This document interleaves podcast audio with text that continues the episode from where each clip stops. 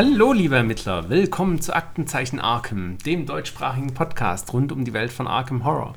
Ich bin euer Ermittlungsleiter Chris und heute werden wir dem Anspruch tatsächlich gerecht, nicht nur Arkham Horror das Kartenspiel uns anzuschauen, sondern heute geht es um die Willen des Wahnsinns zweite Edition. Und dafür habe ich mir Verstärkung geholt in Form von Ermittlerin Christine. Hallo. Hallo. Na, wie geht's dir? Schon gespannt auf die heutige Episode? Ja, mir geht's gut und ich bin sehr gespannt, was wir da heute alles in Arkham vorfinden werden.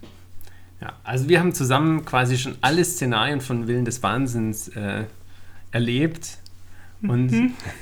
haben noch einen Teil unserer geistigen Gesundheit behalten. Deswegen, genau, schauen wir uns heute mal die Willen des Wahnsinns an. Was ist es überhaupt? Was finden wir gut? Was finden wir nicht so gut? Was würden wir uns wünschen für eine dritte Edition? Und genau, unterhalten uns ein bisschen über die Willen des Wahnsinns. Die Willen des Wahnsinns ist ein Brettspiel auch aus dem Hause Fantasy Flight Games. Man schlüpft, ja wie eigentlich in den anderen Spielen, auch in die Rolle eines Ermittlers. Zum Beispiel hier Wendy Adams. Ja, Wendy Adams hat jetzt hier sechs Ausdauer und acht geistige Gesundheit. Das ist ähnlich wie in den anderen Spielen. Ne? Mhm, ja. Und dann äh, hat sie noch ganz viele weitere Fähigkeiten, die sie mitbringt. Zum Beispiel Stärke. Stärke braucht man hauptsächlich zum Kämpfen. Ne? Was hat sie noch? Sie hat noch Geschicklichkeit. Das kann man auch gut zum Kämpfen äh, benötigen. Und auch, äh, das ist eine Besonderheit, die es bei Willen des Wahnsinns gibt, einzelne Rätsel, die man lösen kann. Mhm. Dafür ist das auch ganz hilfreich. Genau, genauso wie Wahrnehmung. Ähm, Wahrnehmung hilft, glaube ich, auch gut beim Lösen von Rätseln. Mhm. Da gibt es nämlich ein paar also sowas wie, wenn man so Bilder durch die Gegend schiebt, damit sich dann ein komplettes genau. Bild ergibt oder so Rohre miteinander verbindet. Ne? Oder dieses mit den Farben. Hm. Genau. Ah ja. Die ähm, Reihenfolgen ähm, von den Farben lösen. Wie heißt das äh, Vorbild? Ich weiß es gerade nicht mehr. Mr. Minute? Ja, genau, genau. Mr. Ah, Minute. Ja, ja. Genau, da gibt es auch so ein Minispiel. Also gibt es ein paar Minispiele bei den Willen des Wahnsinns. Dann ähm, gibt es ja noch Wissen und dann Willenskraft ist so wie wie sehr man dem Horror widerstehen kann. Ne? Genau, da hat man auch Horrorproben und natürlich Einfluss. Denn in dem Sinn oder in, der, in den Spielen Willen des Wahnsinns begegnet man oft irgendwelchen Leuten, die ja irgendwie ähm, in den Willen was tun, was sie vielleicht besser nicht tun sollten und dann Informationen haben. Und äh, ja, wenn man mit denen gut reden kann, wenn man hohen Einflusswert hat, dann kann man Infos bekommen, die einem das Leben vielleicht leichter machen. Manchmal aber auch nicht. Genau. Eine Besonderheit ist von Willen des Wahnsinns, glaube ich, auch noch, dass es äh, durch eine App unterstützt wird. Mhm. Das hat man jetzt bei Arkham Horror, ja. dem Brettspiel, und Arkham Horror, dem Kartenspiel nicht. Sondern hier gibt es jetzt eine App, die einen quasi durch das Spiel leitet, so ein bisschen. Genau. Das heißt, wenn man ein neues Spiel startet, ne, dann wählt man sich eben so einen Ermittler aus. Da sind die alten Bekannten dabei: Diana Stanley, William Yorick, Lily Chen. Ein Favorit, ah. ja. genau, also einige, die man schon kennt. Genau, und wenn man dann ein Szenario startet, dann bekommt man noch äh, Gegenstände zugewiesen. Mhm. Genau, das ist, kann auch von Szenario zu Szenario unterschiedlich sein. Also genau. wenn man Agatha Crane spielt, kriegt man nicht immer das Gleiche. Ja, genau. Und selbst wenn, wir haben das, glaube ich, auch mal gemacht, ein Szenario mit den gleichen Ermittlern nochmal zu spielen, da hatten wir dann auch äh, ein oder zwei Gegenstände unterschiedlich, dass die komplett random sind. Mhm dann, ähm, ja, dann geht es eigentlich, glaube ich, schon los mit der Geschichte. Also wenn man dann weitermacht, dann wird einem von der App noch so ein bisschen Hintergrundgeschichte mhm. vorgelesen, was ganz schön ist. Und dann startet man quasi in einem Raum. Das heißt, man sieht noch nicht die ganze Karte. Genau. Also man startet ja. in einem Raum und muss sich dann quasi die Karte noch weiter aufdecken und erstmal ermitteln, was hier so passiert. Genau, ein bisschen, äh, es gibt für jede Raumkarte kann man dann noch Erkundungsmarker oder wird, wird einem vorgegeben äh, dass es da bestimmte Erkundungsmarker gibt, dann kann man sich überlegen, will man nun in diese Tür treten oder nicht und kann mhm. dann vielleicht einen Raum aufdecken, dem Rätsel näher kommen. Oder ja, man entdeckt halt ein Monster, was dann da auftaucht und hat dann andere Dinge zu tun. Ja, manchmal kriegt man auch subtile Hinweise. Also wenn hinter der Tür schon Geräusche zu hören sind, dann äh, kann, mhm. könnte sich ein Monster da verstecken. Ja. Nee, aber das macht es auch spannend, finde ich, dass man die Karte nach und nach aufdeckt mhm. und noch nicht direkt alles sieht. Also, genau. Also gerade wenn man es die ersten Male spielt, weiß man auch nicht, was kommt. Ja. Und das ist dann schon ziemlich cool. Und was auch noch sehr cool ist, ähm, mit der App-Version ist, dass auch wenn man ein Szenario mehrfach spielt, äh, manchmal dann die Karten äh, variiert werden. Das heißt, auch wenn man ein Szenario hat, gibt es dann manchmal den äh, verwinkelten Flur oder den Flur mit der Ecke und dann äh, ist das nicht alles immer ganz gleich und dann Hm. hat man da auch ein bisschen Abwechslung. Und derjenige, der die äh, freudige Aufgabe hat, die Karten zu suchen, äh, die Orte, der muss dann manchmal ganz schön suchen und gucken und machen, dass man Hm. das alles findet. Ja, das gibt dem Ganzen so ein bisschen Wiederspielwert. Genau. Das heißt, es ist nicht immer alles genau gleich. Ja. Ja, ich finde, es hat jetzt auch nicht den gleichen Wiederspielwert wie zum Beispiel die Siedler von Katan oder so. Ach ja, also, nee. Mm, was man wirklich tausendmal spielen kann, auch Monopoly oder sowas, kann. Kann. Aber so ein gewisser Wiederspielwert ist schon gegeben. Genau. Und gerade wenn man auch andere Ermittler nimmt, dann wechselt man da auch noch so ein bisschen ab. Ja, und das Gute finde ich, ähm, wir haben das dann öfter einfach mit verschiedenen Freunden gespielt und manche Szenarien haben wir fünf, sechs Mal gespielt und jedes Mal war es anders und äh, es, man hatte klar ein bisschen Vorteil, wenn man das schon mal gespielt hat, aber es passieren halt dann doch unvorhergesehene Dinge und das ist dann wirklich sehr spannend immer wieder. Ja, was, was dann noch gibt, wenn man das spielt, eine Ermittlerphase, eine Mythosphase, Mhm. das ist noch so ein bisschen Spielmechanik. In der Ermittlerphase darf jeder zwei Aktionen nehmen. Da gibt es äh, Bewegen, also man bewegt sich über die Karte. Genau. Dann gibt es Erkunden, dann deckt man weitere Kartenteile auf. Durchsuchen, da findet man Hinweise. Mhm. Tauschen, gut, da kann man Gegenstände mit anderen Ermittlern tauschen. Ja. Interagieren, zum Beispiel eine Glocke läuten oder so. Und äh, ja, gut, kämpfen. Wenn ein Monster da ist, kann man auch kämpfen. Und in der Mythosphase, da ist dann der Mythos dran, also die bösen Mächte. Und äh, da greifen einen die Monster an und da passieren böse Dinge. Wie zum Ja. Beispiel, dass man einen rostigen Nagel tritt. Ja, das Also- stimmt, ja. das ist eigentlich schon die grundlegende Spielweise, oder? Also man, man erkundet einfach diese Karte, kann mit Leuten auf dieser Karte interagieren, kriegt dann immer so ein bisschen Text und Hintergrundgeschichte, was machen die Leute da? Mhm. Muss sich manchmal auch entscheiden, wie man mit denen jetzt umgehen möchte. Möchte man subtil etwas nachfragen oder so ein bisschen rabiater rangehen oder Ja, hat oder er bisschen manchmal? Ich glaube, das war ein, äh, ein Szenario, wo wir in Bars waren mit dieser O'Banion-Bande. Da konnte man dann auch äh, sich vielleicht äh, jemanden für den Abend noch suchen. Das war auch sehr spannend. ja, allgemein sind die Szenarien schön gemacht und Mhm. äh, auch sehr witzig. ja, Ähm, am witzigsten fand ich immer noch das eine Mal, wo wir, ich glaube, das war in Innsmouth, wo ein Freund von uns erstmal die Mülltonne nach dem Hinweis Ja. durchsucht hat ja, und danach mit einem sprechen wollte, der da an der Straße stand. Und die Reaktion von dem war, dass wir mit solchen Herumtreibern erst gar nicht reden möchte, die in der Mülltonne rumwühlen. Das war immer schon ein bisschen witzig. das stimmt, ja. Da reagiert das Spiel auch so ein bisschen auf das, was man macht. Was auch Genau, ganz das ist cool, ja. Das stimmt. Ja, also das ist so das Grundprinzip. Mhm. In der Grundbox von der Willen des Wahnsinns, zweite Edition, die kommt dann auch mit vier Szenarien. Das Grundszenario ist Kreislauf der Ewigkeit. Also das ist so das Einstiegsszenario, Mhm. das einfachste auch. Es ist eine Villa, in die man kommt und man erkundet die Villa und versucht rauszufinden, was da mit der Familie passiert ist, warum die vermisst Mhm. sind. Und Ja, Ein gutes Einstiegsszenario. das stimmt. Wobei beim ersten Mal sind wir da auch grandios gescheitert. Ja. da haben wir gelernt, man darf sich nicht zu viel Zeit lassen. Oh ja, immer gleich drauf und ab dafür. Ja. So der Geheimtipp, nicht, nicht zu viel ja, durchsuchen, durchsuchen, durchsuchen und nicht darauf achten, wo die Story hingeht, sondern schon ein Better done bisschen. than perfect. Ja. Dann äh, zweite, das zweite Szenario ist die Flucht aus Innsmouth.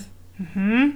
Ist tatsächlich auch eins meiner Lieblingsszenarien, muss ich sagen. Mhm. Weil man startet in einem Hotel in Innsmouth und äh, hat, schon, hat schon kein gutes Gefühl mehr und möchte da aus Innsmouth flüchten. Aber die Meute ist einem schon auf den Fersen und jagt einen da um die Stra durch die Straßen. Was Gibt es diese Meute eigentlich nur in dem Szenario? Oder kommt die noch öfter vor? ich glaube schon.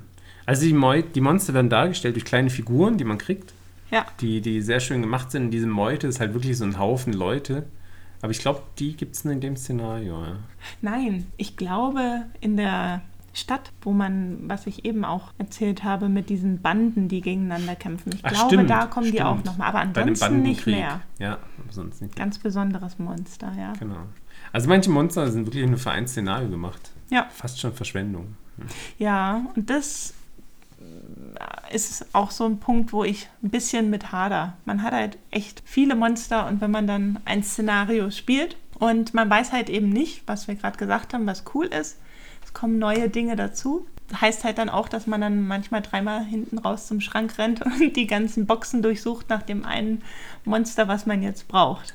Ja. Das finde ich, aber ja, Luxusproblem vielleicht. Ja, gut, komm, da hängt das ein bisschen damit zusammen. Die Szenarien nutzen die volle Palette von also Monstern und Karten, die man, die man zur Verfügung hat. Also wenn man Genau. viele Erweiterungen erworben hat, dann sind die Szenarien noch oft verschieden aufgebaut und dann sucht man halt wirklich in den Boxen nach. Und das ist tatsächlich, äh, finde ich, so ein schon ein Nachteil, weil im Gegensatz zum Kartenspiel, weil das Kartenspiel, das haben wir auch schon öfter gemacht, kann man dann für die äh, Kampagne die Karten, die man braucht, einpacken. Man hat sein Deck und dann setzt man sich in den Biergarten und spielt da. Das geht dann bei Willen des Wahnsinns nicht so gut, außer man Hm. nimmt noch einen Fahrradanhänger mit und äh, lädt dann alles ein. Ja, gut, viel Material ist schon. ne? Ja, Ja, das dritte Szenario ist dann gesprengte Ketten, ähm, das in der Grundbox dabei ist. Da ja, muss man einer Familie zur Hilfe eilen, die da ein Andenken mitgebracht hat, was sie lieber hätte, nicht hätte mitbringen sollen. ja, ja. Also auch wieder ein Szenario, wo man in der Villa unterwegs ist. Von daher passt der Name ja ganz gut. Und dann noch die Macht der Gezeiten. Ja, da ist man auch wieder in Innsmouth unterwegs, also ein bisschen zieht sich das jetzt hier durch. Aber da jagt man quasi den Verdächtigen, die hier in einem ziemlich langen Szenario, die hier äh, Böses vorhaben. Mhm. Gibt sechs Verdächtige, man muss halt einen richtigen finden und das kann schon ein bisschen dauern. Also die Spielzeit hier ist angegeben mit, was ist denn das, vier bis sechs Stunden, kann das sein? Ja, vier bis sechs Stunden. Ja, Gottes Willen. Also man spielt hier schon eine Weile. Haben wir auch. Und ich glaube, man hält so gut. Wobei, also die untere Dauer haben so gut wie nie erreicht, aber die obere Dauer kommt ungefähr hin. Also Mhm. so vier bis sechs Stunden sind eigentlich sechs Stunden. Ja, gut, wir haben Pause zwischendrin gemacht. Ja. Ja, ja, gut mit Pausen und so. Mhm. Aber das Szenario fand ich tatsächlich cool, ähm, weil man währenddessen wirklich nochmal mit, mit ermittelt. Also man hat ein Spiel im Spiel nochmal. Das fand ich ganz cool. Äh, da miträtseln, Hinweise sammeln und dann noch überlegen und dann am Ende, oh, liegen wir wirklich richtig? Ist das so? Hm. Das hat mir schon echt gefallen. Ja. ja, das war nicht schlecht. Ich muss sagen, im Grunde sind die meisten eigentlich gut. Also es gibt Jedes wenig, hat was, ja. wenig schlecht. Es gibt vielleicht ein paar, die sind einfach ein bisschen Standard. Also man Mhm. ist halt eine Villa und ermittelt irgendwas. Mhm. Und es bleibt einem jetzt nicht so ins, im Gedächtnis wie jetzt so besondere wie die, die Flucht aus Innsmouth. Mhm. Aber gut sind sie eigentlich alle. Das stimmt, das stimmt. Genau, und mittlerweile gibt es auch äh, schon fünf Erweiterungen für die Willen des Wahnsinns. Wahrscheinlich wird es dabei auch bleiben. Ich glaube, die haben das so langsam ausgeschlichen und äh, da wird es keine weiteren Erweiterungen mehr geben. Aber dafür gibt es ja fünf Stück. Beginnt mit Jenseits der Schwelle. Das war auch so die erste Erweiterung, die rausgekommen ist. Wahrscheinlich in meinen Augen auch die, die schwächste. Also die ist mir am wenigsten in Erinnerung geblieben. Da hier die Tore von Silverwood Manor, wo Officer Tetsuo Mori Ah ja. uns mhm. bei, um Hilfe bei einer Serie von vermissten Fällen bittet. Das war ein ganz nettes Szenario, aber halt ähnlich wie die, die auch in der Rundbox sind, finde ich. also Ja, halt ja. wieder in der Villa und man ermittelt halt vermissten Fälle. Klar, hier Mhm. und da mit einem Twist, aber ähm, eine stimmt, weitere. Villa des Wahnsinns. Aber kann man gut machen und Ja. äh, ich denke, gerade wenn man, so wie wir, dann mal verschiedene Freunde einlädt, von denen, äh, denen man dann ganz begeistert von dem Spiel erzählt hat, dann ist sowas dann ganz gut. Dann Ja. ist so für, zum Einsteigen sehr Ja. solide. Also man muss dazu sagen, jenseits der Schwelle hat zwei Szenarien, die, Szenarien, die man da bekommt. Man bekommt so ein paar neue Platten, aber Mhm. das war's auch. Also man bekommt jetzt keine neuen Monster und äh, es sind halt nur zwei Szenarien in der Box. Dafür ist es auch günstig. Eine der günstigeren Okay. Erweiterungsboxen. Genau. Das zweite Szenario, Rache ist süß. Und Da lädt uns Thomas Carvey zu einer Dinnerparty ein und einer der Dinnergäste möchte den guten Carvey ermorden und wir sollen das verhindern. Was eigentlich auch ganz witzig ist, ein bisschen abwechslungsreicher, da man jetzt kein Monster jagt, sondern wirklich versucht, Detektiv zu spielen und den Mörder zu finden. Von daher ganz witzig. Ja. Und mit maximal zwei Stunden eigentlich auch eine solide Sache. Ja, war schon was Schönes für zwischendurch. Ja. Ja, wenn man jetzt mal nicht sechs Stunden Zeit hat, Na Mensch, Dann- sowas. dann kann man auch mal das machen. Ne? Ist manchmal auch gut, wenn man jetzt nicht immer nur sechs Stunden Szenarien hat. Ja, das war eigentlich schon äh, jenseits der Schwelle. Dann die erste größere Box, die dazugekommen ist, ist hier Stra Straßen von Arkham. Das hat jetzt drei Szenarien, neue Monster, also neue Figuren und Stimmt. neue ähm, ja, Karten zum Straßenaufbauen. Kostet aber auch mehr. Ich glaube, die lagen so bei 50 Euro und die Erweiterung jenseits der Schwelle so bei 27 oder so. Aber hat dafür auch ein paar schöne Szenarien dabei. Alchemie der Sterne, da geht es auf den Campus der Miskatonic-Universität, wo fiese Dinge passieren. War ganz nett. Dann Krieg auf den Straßen Arkhams fast. Das finde ich für diese Erweiterung das Szenario, wo am meisten in Erinnerung geblieben ist, Ja, von diesem genau. Bandenkrieg da. Genau, von dem wir gerade erzählt soll. haben mit der O'Banion-Bande. Genau, den wir erfolgreich nicht verhindert haben. Ja. ja, aber gut. Spaß gemacht hat's allemal. Also am Ende ging das Morden, glaube ich, schon los, aber ich glaube, das Aller, Allerschlimmste haben wir verhindert. Ich wollte gerade sagen, ja. Ganz schlimm war es nicht. Ich glaube, wir konnten die Bewohner retten, aber die Banden sind trotzdem aufeinander los. Ja, irgendwie so. Naja. Also, das hat man oft bei Willen des Wahnsinns. Es gibt Das ein Ende, das stimmt. perfekt ist, das man aber selten erreicht. Mhm. Dann gibt es so ein Ende, wo okay ist. Also, man hat schon was gerettet, aber es ging auch einiges schief. ja. Und dann kann man natürlich auch glorreich verlieren. Und ja, die Welt ist untergegangen, sozusagen. Und das dritte Szenario, Fluch des Museums. Da geht es ins Miskatonic Museum.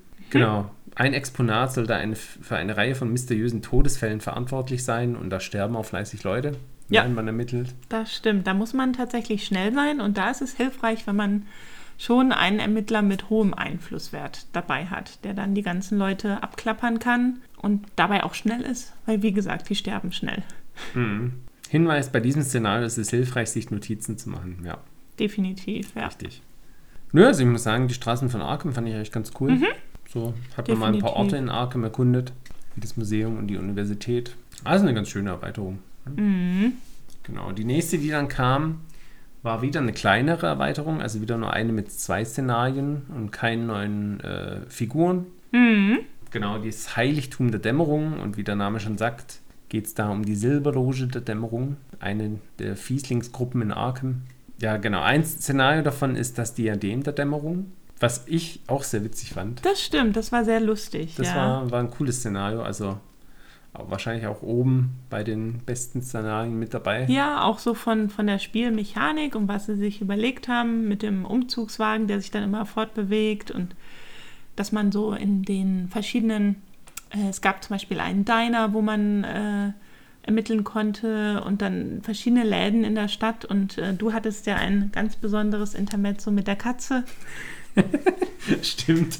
Ich bin immer der Katze hinterhergelaufen und am Ende hat die gar nichts groß gemacht. Es Ja, halt aber-. Das kommt daher, da wir vorher ähm, die Traumfresser bei Arkham Horror Kartenspiel gespielt haben, Ja. wo die Katze sehr wichtig war und du dann Da hatte die gedacht, Katze immer eine Ahnung. Ja? und du dann gedacht hast, da muss ich jetzt die Katze befragen. Aber es war nicht so. Aber bei Diadem der Dämmerung hat die Katze leider keine Ahnung gehabt. Tja, Das siehst du mal. leider schade. Ja, so kann es Also- gehen. Im Wesentlichen Diadem der Dämmerung, da geht es um einen Jahrmarkt in Arkham und da fahren dann so Wegen durch die Straßen, die tatsächlich auch fahren, was, Mhm. Genau. was witzig ist. Genau, das ist wirklich cool.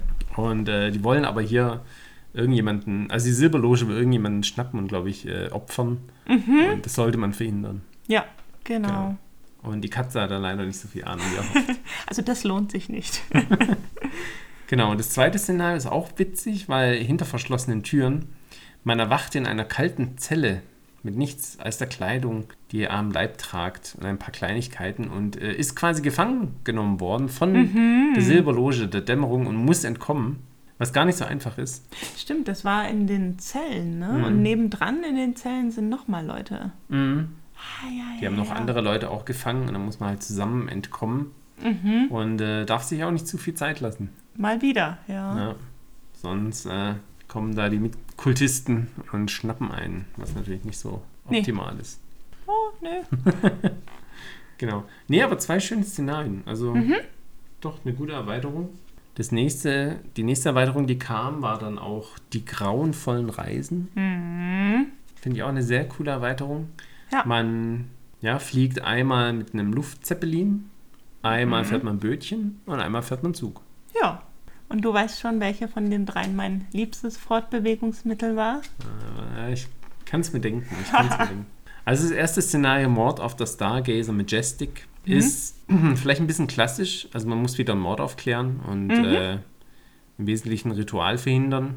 Halt auf einem Zeppelin, aber Ja. Nee, ist schon gut. ganz nett gemacht. Definitiv.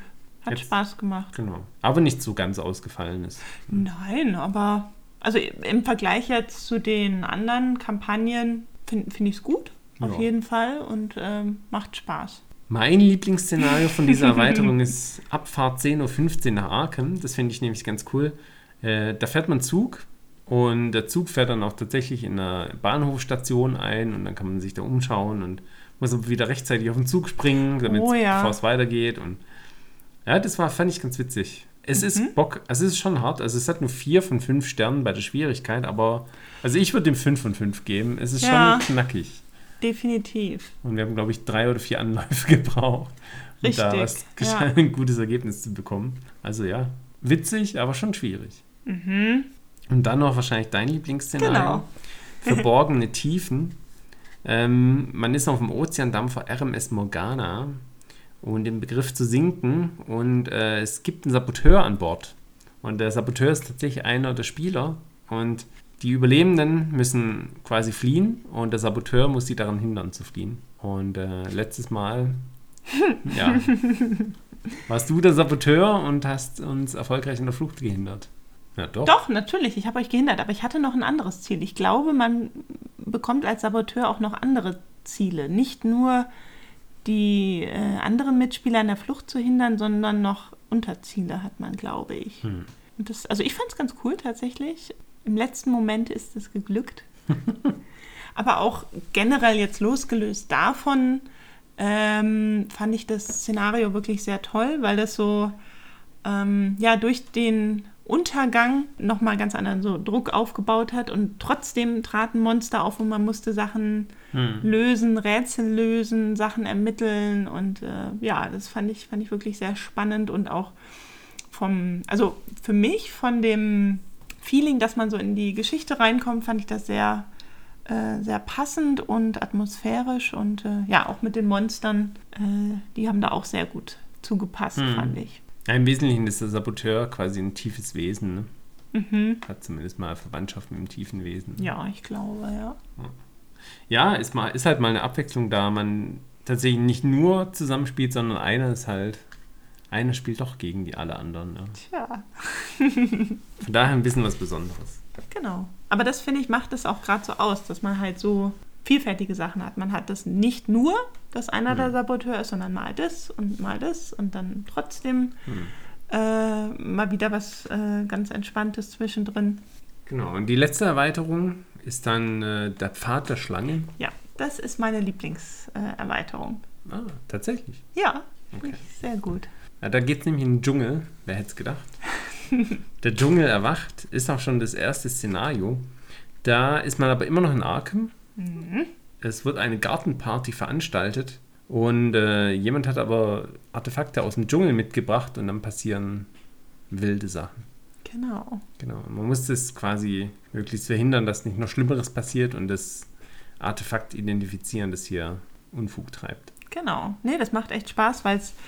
Und das ist tatsächlich auch so das, was mir sehr gut gefällt, dass sie es gut eingebettet haben. Also man Mhm. ist in Arkham und dann denkt man an nichts Böses und auf einmal passieren die mysteriösen Dinge und dann, um dem genauer auf den Grund zu gehen, kommt das nächste Szenario Dunkelheit. Genau, da geht es jetzt äh, in eine, auf eine Expedition in den Dschungel, Genau. quasi einer anderen Expedition hinterher, aber man findet eigentlich nichts außer Leichen Ja. und muss da dem Grund auf die Schliche kommen. Ja, und am Ende, glaube ich, sogar eine riesige Schlange bekämpfen. mhm. Ja. Auch ein witziges Szenario. Man geht Genau. mal in den Dschungel. Ja. War auch cool. Bisschen Expeditionsfeeling. Ja, das mag ich ja. Das hat man dann auch im letzten Szenario, der versunkene Tempel. Da wollen Schlangenpriester äh, das Bündnis mit ihrem Gott Yig erneuern und man muss das Ritual aufhalten, damit die Menschheit hier noch eine Chance hat. Mhm. Genau, also da geht es dann in einen Tempel rein und ja, muss man ein paar Rätsel lösen, Genau. aber auch schön gemacht. Ja, definitiv. Auch so die Karten dazu sind sehr schön gezeichnet tatsächlich. Mhm. Ja. Sehr atmosphärisch. Mhm. Also wir haben wenig Schlechtes zu sagen. Das stimmt, ja. Ja. Es gibt dann noch ein paar DLC-Szenarien, die man sich runterladen kann. Mhm. Die sind auch nicht schlecht. Also gibt noch ein bisschen extra Futter, sag ich mal, wenn man sonst alle Szenarien schon durch hat. Insgesamt würde ich sagen, haben die Willen des Wahnsinns viel Spaß gemacht. Definitiv, ja. Was war dein Lieblingsszenario? Also jetzt nicht nur innerhalb einer Kampagne, sondern insgesamt. Insgesamt dann tatsächlich ah, schwer zu entscheiden. Also mir gefällt, wie ich vorhin schon gesagt habe, das äh, mit dem Schiff und der Sabotage ganz cool. Mhm. Und ähm, von der Mechanik her, äh, ja, es ist so ein bisschen eine Hassliebe mit der Zug, Mhm. äh, mit dem Zugszenario. Genau. Ich muss sagen, ich würde sagen, die Flucht aus Innsmouth. Das habe ich irgendwie am besten in Erinnerung. Mhm. Das war, also gerade das erste Mal, dass wir es gespielt haben, war es eigentlich. Ja, es hat sich wie ein richtiges viel, Abenteuer ne? angefühlt, ja. Ja. Mit dieser Meute, die einen jagt. Ja, Also richtig drin gewesen. Das ist sehr atmosphärisch. mhm. das stimmt, ja. Und welches Szenario kannst du gar nicht leiden? Gibt's eins? Naja, gar nicht leiden wäre jetzt zu viel gesagt, aber ja, wie wir vorhin schon gesagt haben, bei dem bei der ersten Erweiterung, die rauskam, wo man dann in der Villa ist, also die sind Mhm. nett, so, aber jetzt auch nicht so, dass ich sage, die muss ich jetzt auf jeden Fall wieder spielen. Ja, die waren so ein bisschen eintönig. ja. Ja, ja. Ich meine, das ist jetzt ein bisschen unfair, aber ich würde sagen, das Szenario, was mir am wenigsten gefällt, ist tatsächlich das erste.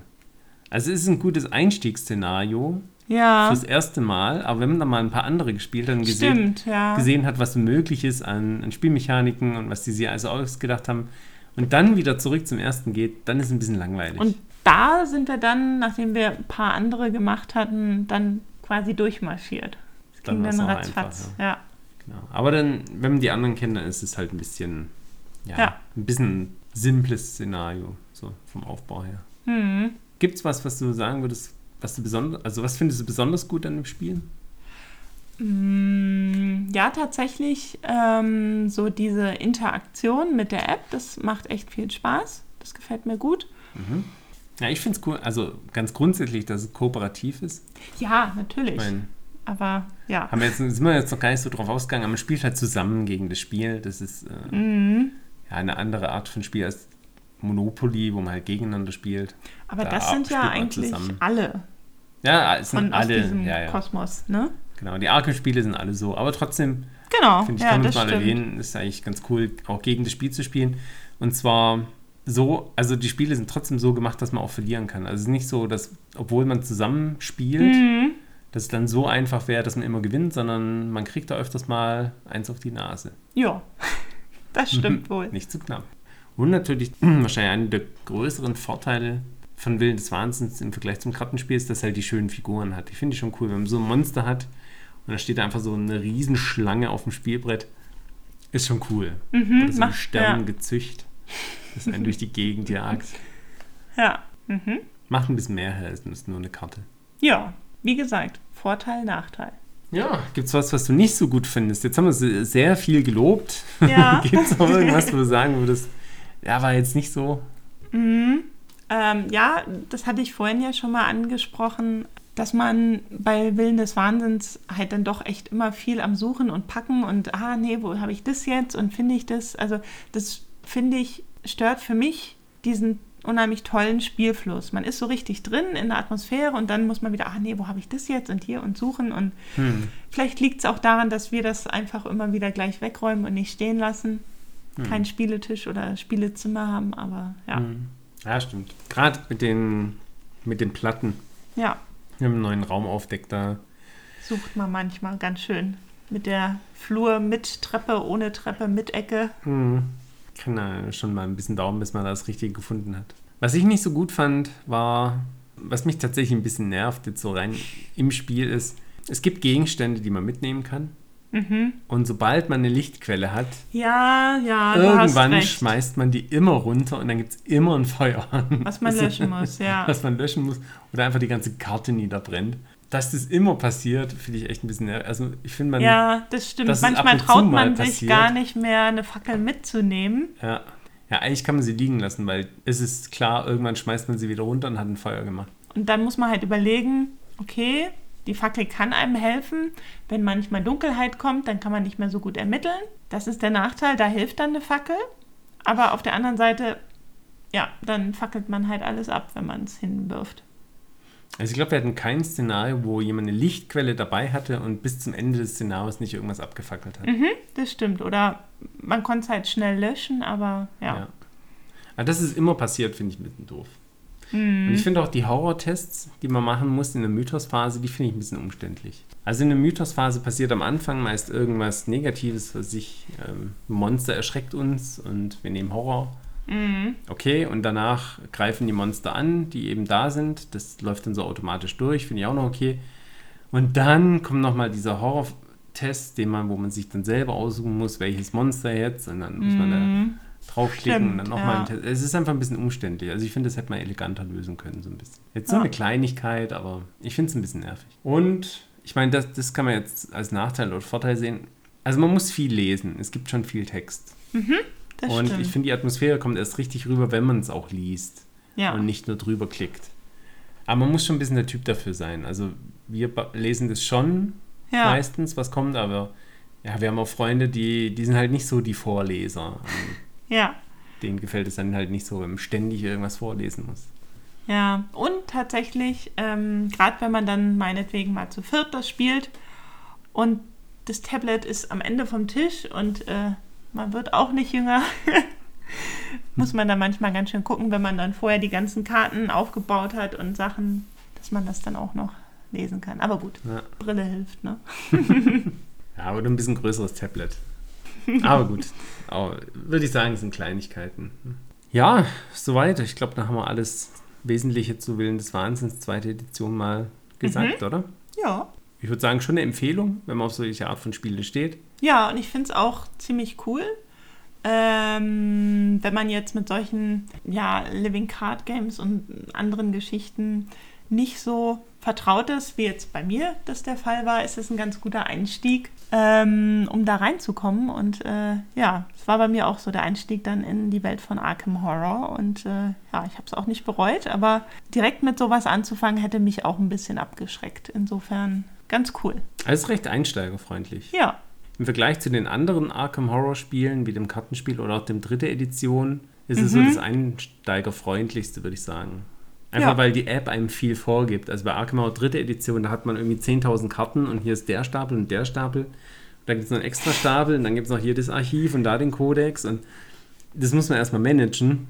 Und mhm. hier sagt einem halt die App, was passiert.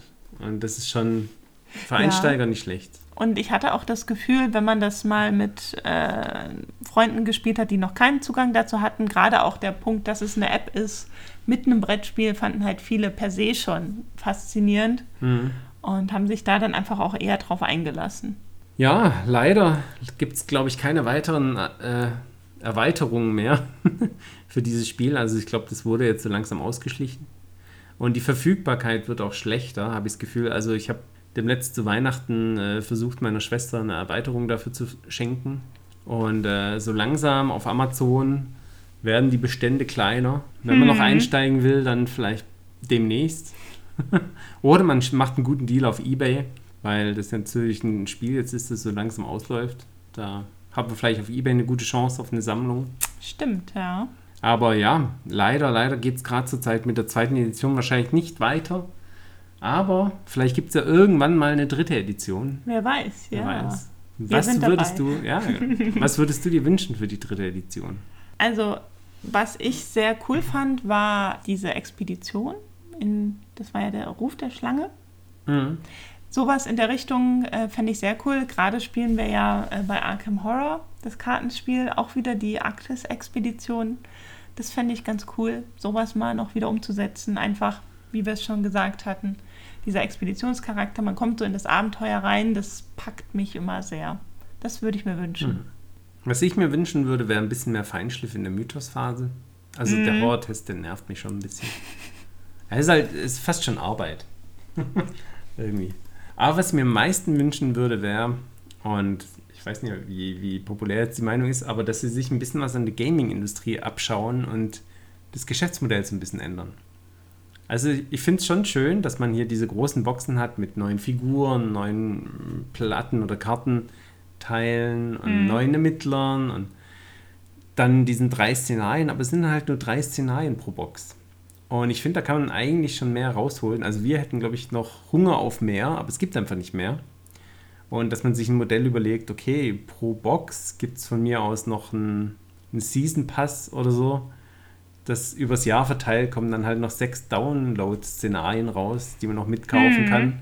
Weil sich die Box für 50 Euro und dann nochmal 15 Euro drauf und dann kriegt man Zugang zu noch extra Szenarien, die halt übers Jahr verteilt rauskommen. Oder von mir aus gibt es mal nur eine kleine Box mit einer Figur drin und dafür da noch zwei Zusatzszenarien also irgendwie eine Möglichkeit, dass einfach ein paar mehr Szenarien noch rauskommen. Weil diese drei pro Box, die dann im Abstand von vielen Monaten erscheinen, sind schon nett und ein bisschen gewissen Wiederspielwert gibt es schon. Aber der ist jetzt nicht so riesig, als dass man jetzt jedes Szenario zehnmal spielen möchte. Stimmt, und gerade wenn man so begeistert dahinter ist wie wir, dann hat man die drei auch schnell durch. Ja, dann sind sie irgendwann vorbei und dann ist schade. Und wäre es eigentlich cool, wenn es irgendwie noch so Mini-Erweiterungen gibt, wo vielleicht jetzt nicht so viele Platten oder Figuren dabei sind, aber einfach mehr Szenarien. Mal schauen. Vielleicht hat ja jemand zugehört. ich glaube nicht. Vor allem, dass es eine amerikanische Firma ist. Ich glaube nicht, dass äh, die Amerikaner einen deutschsprachigen Podcast hören und da Beratung zum Geschäftsmodell annehmen. Aber also falls doch, ja wir würden uns da äh, erkenntlich zeigen. genau. Ich glaube, damit sind wir auch durch. Vielen Dank, dass du dabei warst. Gerne, gerne. Mal. Bei dieser Episode über die Willen des Wahnsinns. Schaut gerne rein auf aktenzeichen-arkham.de. Ihr könnt uns auch erreichen oder mich äh, unter aktenzeichen arkham.gmail.com Könnt auch gerne schreiben, was ihr gut findet an Willen des Wahnsinns oder was ihr nicht so gut findet, was wir vergessen haben. Dann kann ich das ja vielleicht in der nächsten Episode auch nochmal erwähnen und nachholen. Äh, ihr könnt mir auch auf Twitter und Facebook folgen, damit ihr keine Episode verpasst. Und ansonsten wünsche ich euch weiterhin gute Ermittlungen. Macht's gut und bis zum nächsten Mal. Euer Ermittlungsleiter Chris.